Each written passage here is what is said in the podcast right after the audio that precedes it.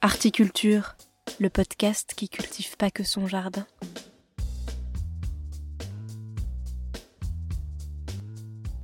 Salut, c'est Margot Grélier et je vous souhaite la bienvenue dans ce troisième épisode de ma série de critiques spectacles. Des spectacles qui jouent en ce moment à Paris et que je vous encourage ou non à aller voir.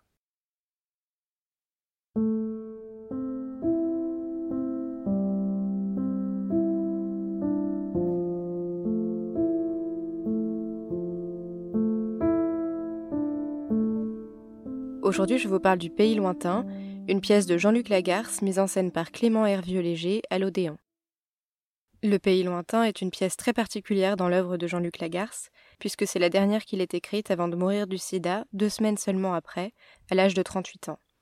L'histoire du protagoniste, Louis, 40 ans, qui revient après une longue absence dans le village où il a grandi, afin d'annoncer à sa famille qu'il va mourir, est donc d'autant plus poignante qu'elle est en grande partie autobiographique.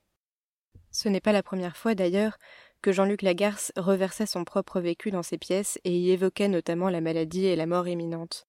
En fait, Le Pays lointain est une réécriture plus complète et dense de Juste la fin du monde, pièce que Lagarce avait écrite cinq ans auparavant, en 1990, et qui n'avait pas vraiment été comprise de ses pairs. Dans Le Pays lointain, on retrouve donc Louis, sa mère, sa sœur Suzanne et son frère Antoine, tous présents dans Juste la fin du monde, auxquels viennent s'ajouter d'autres personnages vivants et morts qui ont marqué la vie de Louis. Au seuil de la mort, Louis, et à travers lui l'auteur, se repasse sa vie et les personnes qui l'ont peuplée, ses amants passagers, ses amis et amours de longue date, sa famille délaissée. Il tente en quelque sorte, à sa dernière heure, d'affronter ce qu'il a fui, de formuler ce qu'il a tu, et à tous de dire adieu.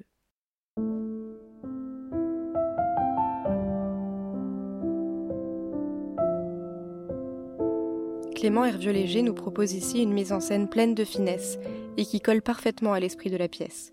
Il est d'ailleurs assez amusant de remarquer à quel point son esthétique est proche de celle du film Juste la fin du monde de Xavier Dolan, tiré évidemment de la pièce de la Garce. Au lieu de la maison familiale, Clément Hervieux-Léger fait le choix très judicieux de placer la pièce sur une aire d'autoroute. Quel meilleur symbole, en effet, des vies qui se croisent et se rejoignent un bref instant.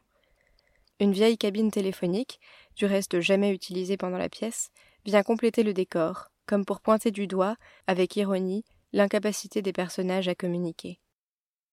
La communication est justement un élément central dans l'écriture de la garce, et elle est traitée ici avec beaucoup d'intelligence. Les comédiens incarnent parfaitement cette déconstruction permanente du langage, ce tâtonnement, cette recherche du mot juste qui sont caractéristiques de la garce. Et ce qui est remarquable, c'est qu'ils en font un puissant levier dramaturgique, porteur tour à tour de malaise ou d'humour, ce qui est vraiment jouissif pour le spectateur.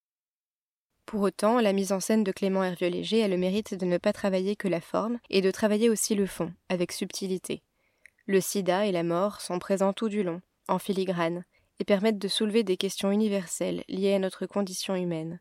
La maladie et la mort qui vient faucher la jeunesse, la solitude qui fait partie de chacun de nous, Clément Hervieux-Léger a d'ailleurs cette jolie expression pour définir la pièce. Il la définit comme un poème des solitudes. Il explicite solitude provinciale comme solitude des capitales, solitude immobile, assignée à sa place, subie et comme captive, contre solitude des foules, active et assumée. La solitude, c'est finalement le lien, la part d'humanité qui unit ces personnes si éloignées les unes des autres, ces deux familles qui coexistent sur scène, celle naturelle que Louis a subie puis fui, et celle qu'il a choisie plus tard à Paris.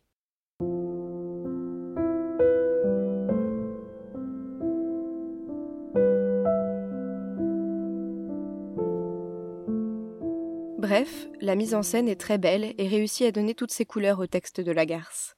Malheureusement, ce texte n'en reste pas moins dense ni complexe, ce qui fait qu'au bout de quatre heures, on décroche un peu la photorythme, à l'alternance des tirades hystériques un peu répétitives, et à cette atmosphère qui, peut-être, oppresse le spectateur tout autant que Louis.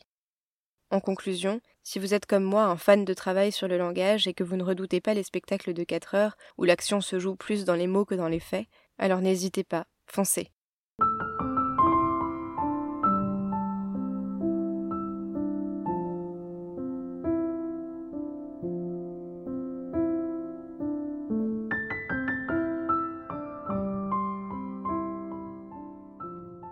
Le pays lointain, une pièce de Jean-Luc Lagarce, mise en scène par Clément Hervieux-Léger. Ça dure 4 heures et c'est jusqu'au 7 avril à l'Odéon.